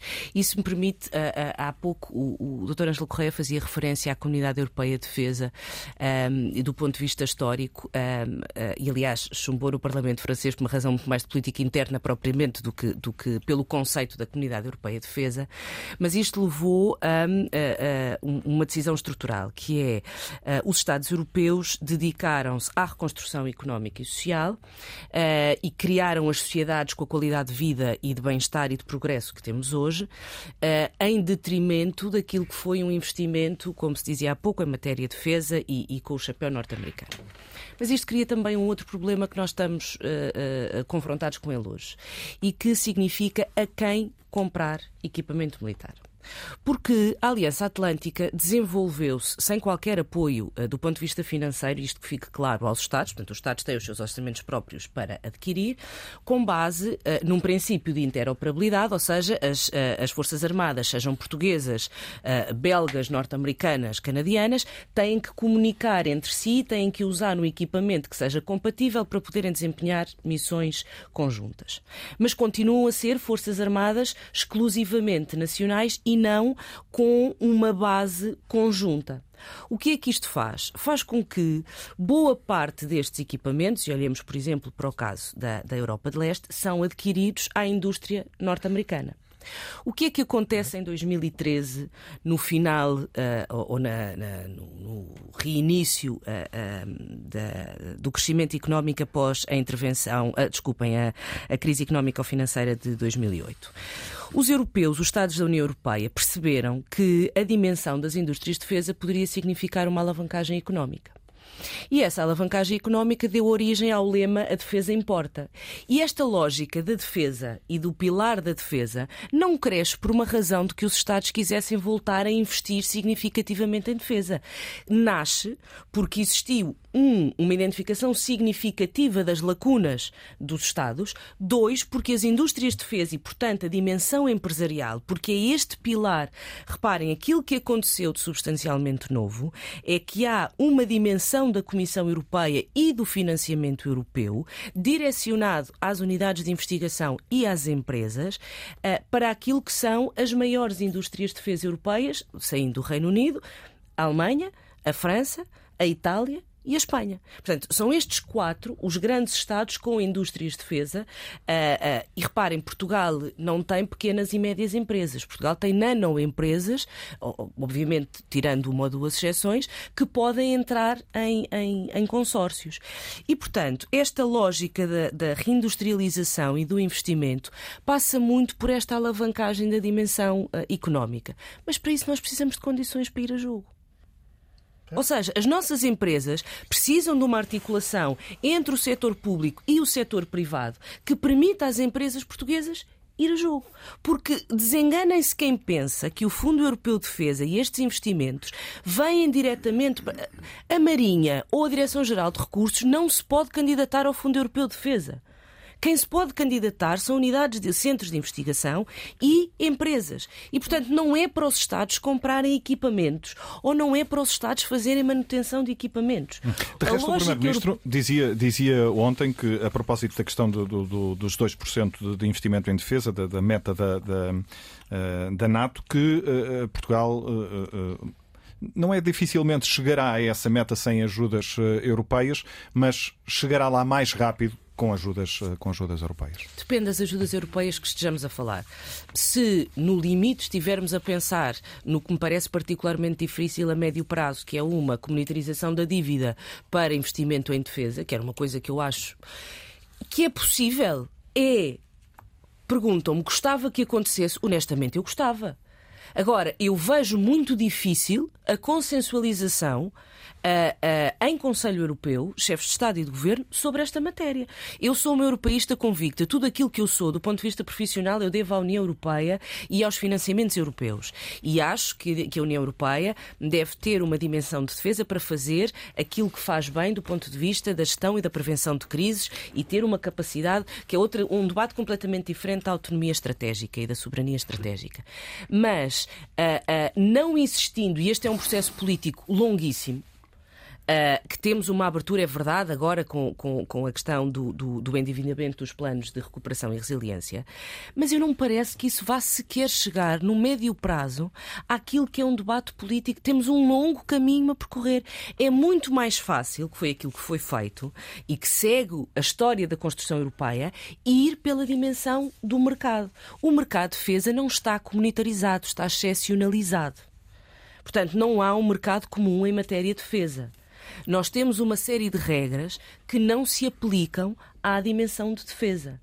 Eh, no que diz respeito à, aquisição de equipamentos, eh, eh, etc. E depois temos este princípio do duplo uso, também para explicar às pessoas. O equipamento militar, exclusivamente militar, não está sujeito às regras normais da contratação pública e ao direito comunitário. Exclusivamente militar. Tem uma série de excepcionalidades. O duplo uso não o duplo uso está dentro do mercado único da União Europeia. E, portanto, isto levanta, do ponto de vista legislativo, a transposição da diretiva para a legislação nacional. Desculpem uma expressão, mas não me lembro outra neste momento. Foi muito mais papista que o Papa. A França a, a, a Espanha, a, a, Alemanha não têm o mesmo tipo de tramitação da legislação, ou seja, há uma diretiva europeia e depois nós temos que a passar para a legislação nacional. E nós fomos muito mais rígidos naquilo que são as aplicações das regras. Trouxas. Eu nunca vejo outra se formos mais certo. papistas que o Papa, mas certo, certo. Uh, uh, uh, a verdade é que nós dificultamos a nossa própria vida. Eu tenho zero de conhecimento do ponto de vista económico e empresarial, a minha, a minha área de, de, de, de, interesse é outra. Mas aquilo que eu vejo no dia a dia é que, de facto, existem um conjunto de condicionantes muito significativa a esta alavancagem do ponto de vista uh, uh, da economia. Uh, e aquilo que é, e não pode deixar de ser, a orientação das prioridades, das aquisições e da definição dos parâmetros, não pode deixar de ser do Estado e das Forças Armadas. Isto, para mim é absolutamente claro. Agora, a, a, a componente de investigação, de desenvolvimento, de protótipos, etc., faz-se em conjunto com as universidades e com as empresas. Isso é, é, hábito do contexto europeu e não me parece que isso seja particularmente complicado. Ângelo Correia, estava há pouco a dar sinais de concordância, digamos assim, com, com o que estou, estava a dizer. Estou, acho que o que a doutora Ana Santos, Santos Pintos disse é, são princípios fundamentais, básicos e corretíssimos. Agora, permita-me que, a, a, a propos dessas questões, eu levante duas ou três questões. Eh, nós, em Portugal, temos algumas entidades que tinham uma dimensão estatal e o caso da, da, dos aviões, como é que se chama? Embraer. Embraer. Embraer. O caso da. Não, e da Zogma. O caso da Zogma. Da Zogma, da Zogma. Da Zogma não é Embraer, que é eram, Zogma. Que eram forças, que eram da, praticamente da Força Aérea e que se transformaram com uma parceria da Embraer numa altura em que se pensava que a Embraer iria continuar brasileira, o que rapidamente deixou de ser, o que alterou a natureza da ligação, foi uma fonte de criação de valor em Portugal. Valor de trabalho, emprego, produção até para as próprias Forças Armadas portuguesas. Eu, Viana do Castelo foi um projeto similar, se bem que, no meu ponto de vista, tenha-lhe faltado, e ainda pode ser acrescentado, porque é uma empresa privada, uma parceria estrangeira. Não há projetos de longo prazo capazes em Portugal que não devam ter, quase sempre, uma parceria externa. Como é que nós começamos a grande força, o grande desenvolvimento da nossa, por exemplo, indústria, reparação e construção naval? Com os suecos, associados ao grupo CUF na Lisnave e na Setnave. Foi assim que se fez e não de outra maneira. Porque trazer a tecnologia nessa altura do jumboising. Sim, doutor, mas é isso que está em base dos projetos colaborativos. Os projetos colaborativos são exatamente isso. Por isso é que eu lhe disse que estava isso. totalmente de acordo consigo. Exatamente isso. Porque realmente é preciso pensarmos numa lógica que não tenha a ver com a paróquia mas tem a ver primeiro com a Europa e às vezes com o mundo. Segundo lugar, eu acho que devemos aproveitar tudo aquilo onde houver capacitações. Onde houver uma capacidade criada, a pior coisa é destruí-la. Por isso é que eu acho que o nosso comportamento em relação ao alfeite está a ser moroso, está a ser estranho e prolífico. Nós tivemos ali uma capacitação enorme que nos foi dada inicialmente. Eh, quando utilizámos, quando tivemos, disponibilizámos um conjunto de engenheiros e técnicos em número muito razoável, que foram aprender tudo aquilo que em Kiel e na Alemanha se fazia com, para os submarinos. Perdemos-las.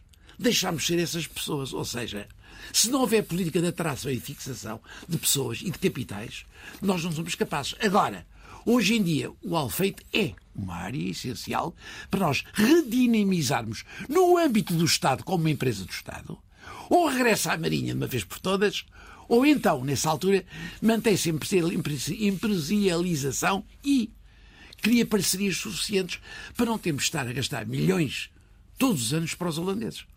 É o que está a acontecer. A preços, aliás, que eu não entendo. Por isso, eu acho que isto é uma questão essencial, mas queria acabar com outros dois problemas, se me permite. A doutora Ana falou de uma questão do, do chamado duplo uso que é um conceito muito rico e que me faz suscitar uma outra questão na defesa nacional. Quando ela foi definida constitucionalmente, ainda me lembro, participei na definição constitucional em 75, 76, eh, o conceito de defesa era alargado às, eh, a ambas, a qualquer tipo de ameaça. Era indistinta, externa ou interna. Revimos em 82 a Constituição por uma razão particular, restringimos-la não é a altura de debater, mas é a altura de repensarmos, de darmos um sentido realista ao conceito constitucional. O que é que isto quer dizer? Quer dizer que não é a porosidade das fronteiras que se manifesta só, é muito mais. É a própria natureza da ameaça que é muito mais difusa. Por isso obriga cada vez mais, num Estado como Portugal, que é pequeno, a ter cada vez mais a própria política de defesa militar, estar cada vez mais articulada, concatenada com a segurança interna, com a proteção civil e com as informações estratégicas. Ora bem, o que é que isto quer dizer? Quer dizer precisamos ter no âmbito da própria, já que o Conselho de Defesa Nacional, constitucionalmente, no fundo obriga ao Primeiro-Ministro, o Ministro da Defesa Nacional, tem apenas, e a Constituição quis dizê-lo, e a lei quis mantê-lo, apenas a condução das Forças Armadas. Mas como o conceito de defesa nacional é muitíssimo mais amplo que isso, isso quer dizer que é uma política nacional global, como está constitucionalmente, e ainda bem. Eu acho que isto, manter este preceito é dos invariantes que nós devemos defender. Mas isso obriga um trabalho específico de coordenação do Primeiro-Ministro. Se ele o puder fazer ou não, ótimo, mas então que o mande fazer globalmente para toda a área que encerra a questão da segurança interna, da defesa militar, das informações da proteção civil. Para chegar aonde é que eu quero chegar? Não é apenas um problema de organização e coordenação das, digamos, desta área. É também um problema do duplo uso. Um país pequeno não se pode dar ao luxo de gastar em duplicações e mais gabalos gastos. É inaceitável, é inaceitável, desde 2007, o que se passa entre a Guarda Republicana e a Armada e que se está a passar agora entre a Guarda Republicana e a Força Aérea. É inaceitável que Portugal tenha uma obsessão, obsessão doentia por tudo aquilo que é aéreo, é sobretudo uh, uh, áreas industriais aéreas na TAP, no Brasil, com os CAMOF, em Portugal, que deram milhões de contos de euros de prejuízo todos os anos e nós inabalavelmente, mantemos o gasto. Ou seja, nós não conseguimos, durante muitos anos, resolver problemas que tornam mais caras e mais ineficazes os temas, por exemplo, o sistema CIVIC da Guarda em relação ao sistema da Armada, o sistema de relação de patrulha entre NP, os NPOs, que estamos a fazer quatro, temos quatro, e vão ser, em princípio, mais, com as novas uh, vedetas, os novos navios da, da, da, da, da Guarda Nacional Republicana, cuja inauguração do primeiro foi um choque logo na, na praia da, da parede, que mostra a qualidade que existia. Não, é que não se pode falar em equipamentos sem aquilo que a doutora Ana Santos Pinto dizia, a formação do pessoal. Não se pode. Nem e se nós... pode duplicar os gastos. Doutora. Nem se pode duplicar os gastos. Todos querem ter barco. Ouça, todos querem ter Todos nós. Eu, eu era de um tempo em que havia à porta do Ministério da Agricultura uma polícia. Toda a gente queria ter a sua polícia. Portugal não pode ter políticas paroquiais. Claro. Portugal tem de regressar a uma mundialidade esse mais é séria. provavelmente o problema mais estrutural daquilo que estamos a falar aqui. Pois é. É por isso que eu acho, eu não quero deixar de, de encerrar a minha participação neste excelente e felicito os meus colegas em RDP. Sobretudo por não percebermos uma coisa. A nossa defesa não é na nossa fronteira. E, como tal, cá dentro temos de limitar ao máximo os despesos, as duplas, os, as duplicações, ter duas forças envolvidas na mesma coisa, andar em disputas permanentes. É um isso erro grave. esse trabalho de coordenação que referi há pouco? É por isso que eu acho. E faz com cultura organizacional também. Eu, a cultura organizacional é o instrumento requerido, se quiser, é o munus requerido, é o inconsciente coletivo que é requerido para abordar essa questão. Agora, sem uma percepção aguda e sem uma organização aplicável, que o Primeiro-Ministro deve, não ele, mas alguém, algum Ministro de Estado, deve fazer isto, deve ser não só para forçar três coisas.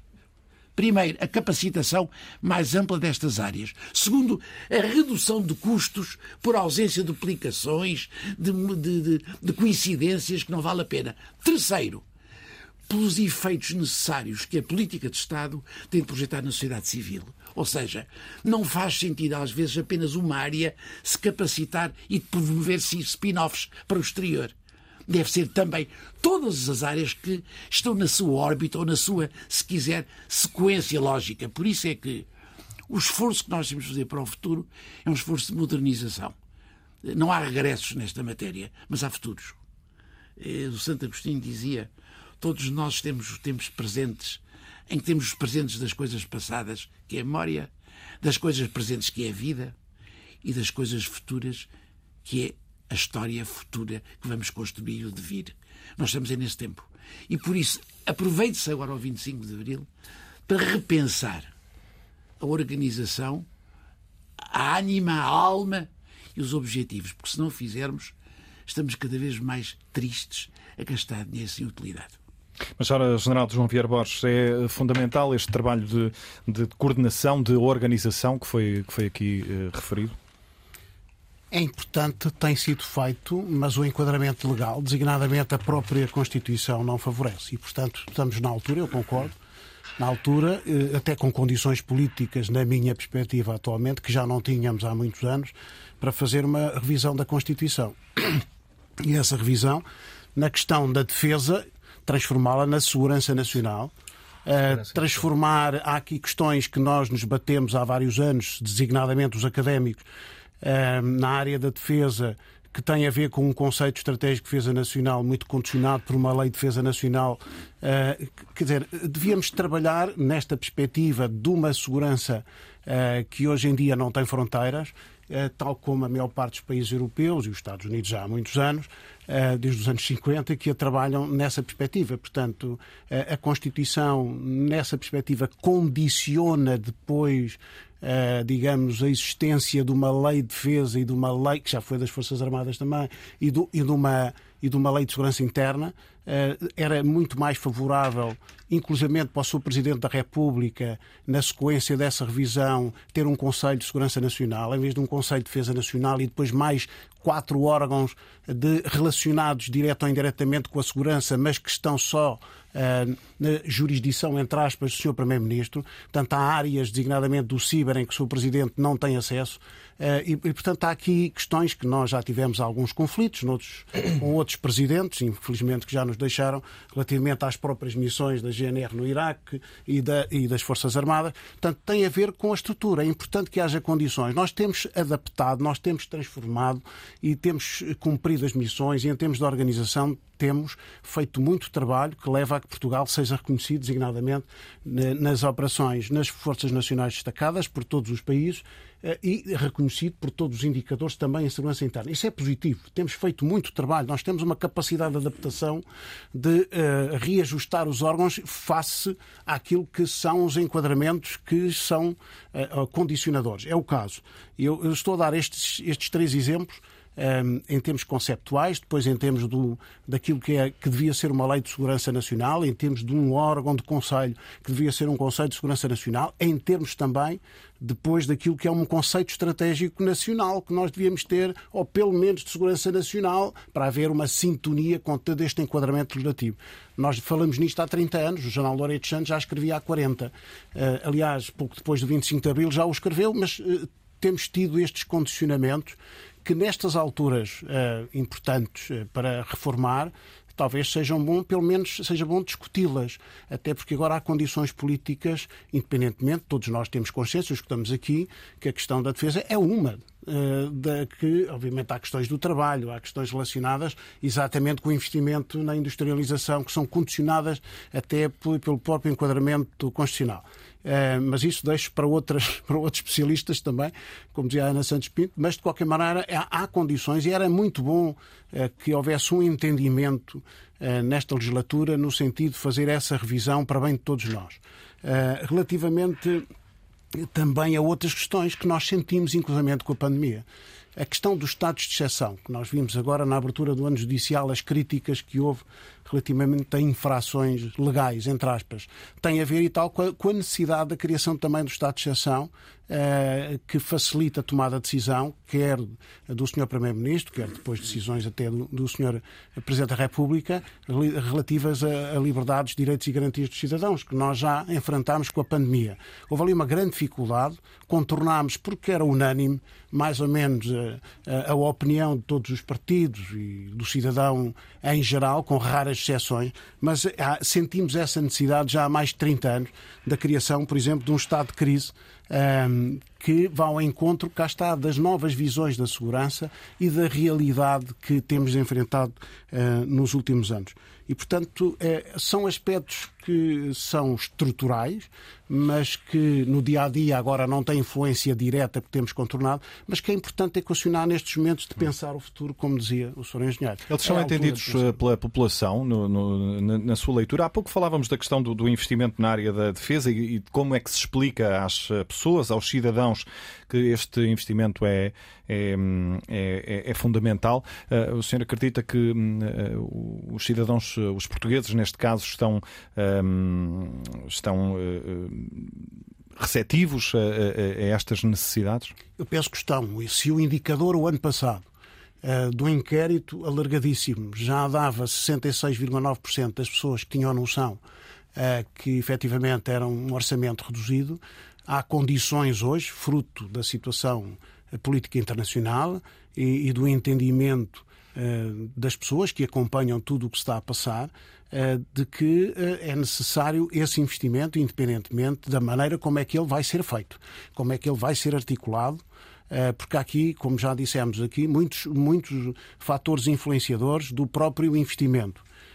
Não é só a nível da União Europeia, há investimentos que, que referimos há pouco. Eu gostava de destacar a esse nível eh, na cooperação estruturada permanente, portanto, uma linguagem uh, que nós temos dois, estamos a liderar dois projetos, por exemplo, em termos de investimento, isso é muito importante, que já deram origem à formação, por exemplo, em termos de ciber, no Cyber Academy and Innovation Hub, em Lisboa, mas há outros projetos, e nós estamos em mais sete, depois estamos como observadores em 17 ou 18, uh, cá está, são componentes que devemos aproveitar da União Europeia, nem sempre para utilização, como dizia a doutora Ana Santos Pinto, para utilização diretamente em armamento ou em equipamentos de defesa que não da componente dual. Mas cá está, há de haver, hoje, decorrente da reunião, estão a pensar na reunião uh, que estão a ter na Alemanha, mais na questão da Ucrânia, mas certamente a NATO vai pensar em 29 e 30 de junho também noutro tipo de articulações em que nós temos que estar devidamente integrados e haverá investimentos decorrentes disso eh, mas devidamente integrados em que o interesse nacional tem que estar em primeiro lugar, como é óbvio. Mas os compromissos serão garantidos. E isso foi, eh, digamos, a mensagem-chave, que é do Primeiro-Ministro, que é da Senhora Ministra da Defesa. Portanto, os compromissos internacionais serão garantidos, independentemente de ter que se investir mais ou menos, de ter que se reajustar leis. Muito embora esses compromissos, como se dizia há pouco, eh, vão obrigar inclusivamente uh, atuação em parceria com forças. As pessoas têm que ter noção que nós não podemos ter todas as capacidades. Portugal não pode ter todas, deve ter um mínimo em cada uma delas, mas depois deve investir mais em determinadas áreas. E, portanto, uh, quando vamos para operações, nós, ou em determinados cenários, nós temos o apoio dos nossos aliados para determinadas áreas. Nós não podemos, nem temos capacidade eh, para ter a eh, defesa antiaérea de médio e longo alcance. Portanto, porque são uma bateria custa mais de mil milhões de euros e, portanto, nós temos que, em primeiro lugar, ter capacidade para ter mísseis antiaéreos de baixa e muito baixa altitude, sejam eles Stinger, sejam eles uh, de outro tipo. Mas é preciso ter essa noção que, em termos de defesa coletiva, a NATO certamente vai apoiar Portugal em determinado tipo de cenários. E, portanto, mas nós vamos ter que tomar uma opção. Nós vamos, por este caminho. Portugal compromete a dar uma brigada média e para essa brigada média vai precisar de ter carros de combate, vai precisar de ter, eh, ou não, ou viaturas blindadas de determinado tipo, vai ter que ter um grupo de antiaérea ou não, eh, vai ter que ter eh, um grupo de um, batalhão de engenharia vai ter que ter determinadas valências, ou então assumir que não as tem, ou então colocá-las em lei de programação. Mas, sobretudo, é também importante, já que falámos nisto há pouco, cuidar do que temos. Como disse há pouco o Sr. Engenheiro, e há muito trabalho também a fazer eh, de investimento no que temos e pensar eh, no futuro, julgo que num quadro político favorável, ehm, mas também num quadro social de entendimento da sociedade civil eh, relativamente às lacunas que tem a instituição militar e à sua importância hoje, como ontem e como no futuro indiscutivelmente. Ana Santos Pinto, uh, uh, centramos este debate mais na, na realidade portuguesa, de certa forma, mas um, estas questões relacionadas com o reforço do investimento na área da, da, defesa estão em discussão, como temos a oportunidade de ir ouvindo um pouco por, por toda a Europa. Deixou, deixou digamos assim, de ser um, um tema tabu. É, é, é, também um dos eh, sinais eh, de que nada será como antes depois da, da invasão eh, russa da Ucrânia? Eu creio que há uma alteração muito significativa no contexto europeu e que diz respeito à posição da Alemanha.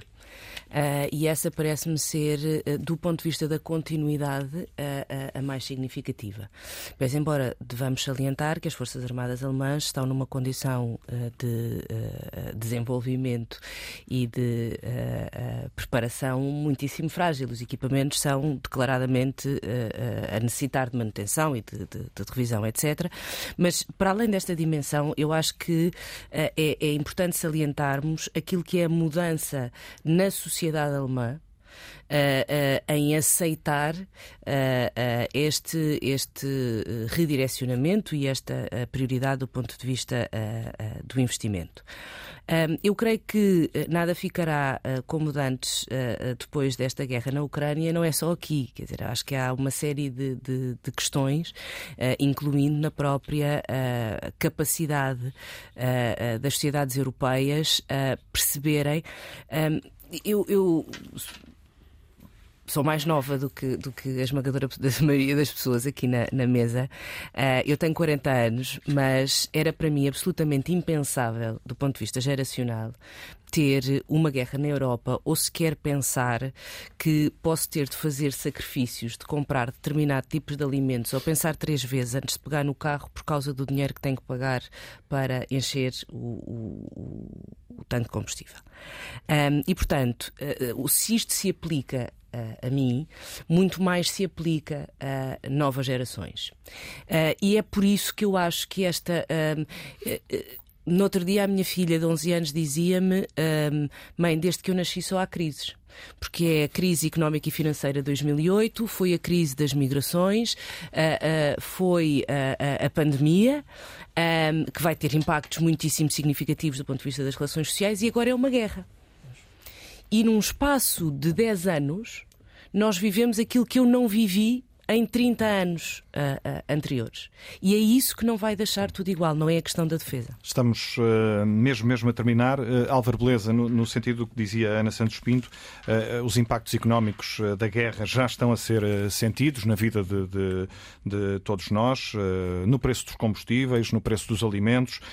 estávamos a sair, de facto, de, de, uma pandemia que também agravou as condições de vida de muitas famílias. Enquanto Presidente da SEDES e enquanto cidadão, naturalmente, está, está preocupado com, com os próximos uh, tempos? Claro que preocupado temos que estar, não é? E, mas temos que temos que aprender com a história. Curiosamente, há 100 anos a Europa viveu uma guerra mundial horrível e depois uma pandemia que apesar de tudo foi pior que esta, matou mais de 30 milhões de pessoas, esta só matou 4 até agora. Portanto, nós também temos que uh, relativizar as coisas. Hum, é um pouco a ideia de que a história não, se repete, E há é? gerações, isto que a doutora estava aqui a falar, há gerações que eh, que atravessam períodos de, de paz eh, de décadas e outras que apanham com tudo, não é? A geração do meu avô, eu lembro-me que tinha passado a Primeira Guerra Mundial e a Segunda e apanharam fome em Portugal e apanharam coisas muito difíceis. Portanto, infelizmente, a natureza humana é o que é e nós temos que preparar para melhorar o mundo, tem que se investir em educação, pedagogia na educação, Uh, e temos, para ter estes valores que temos, a democracia que temos e a liberdade que temos, perceber que, infelizmente, vamos ter que ter uh, conceitos de defesa e segurança, forças armadas uh, capazes. É um bocadinho como a história de Atenas. Atenas pensava que não era preciso investir em, em forças armadas e depois Esparta normalmente tinha vantagem. Hoje aprendemos com essas histórias. Para sermos uma Atenas de liberdade, de cultura, temos que ter forças armadas, vamos ter que continuar a ter no futuro os nossos filhos e os nossos netos. Um, e, e, não esquecer a história, porque nós vivemos hoje num mundo do dia a dia, sabe? Da espuma, da notícia, e por isso é que eu estava a falar que a formação em, em história é muito importante, porque se, quem sabe de história sabe que infelizmente isto acontece e vai continuar a acontecer e temos é que ser preventivos. Álvaro Beleza, eh, Ana Santos Pinto, João Vieira Borges, Ângelo Correia, obrigado pela vossa presença, pela vossa disponibilidade e pelos esclarecimentos que também deixaram aqui. Assim termina o Consulta Pública de hoje. Produção de Ana Sofia Freitas. O Guilherme Marques cuidou do som. Voltamos no próximo mês.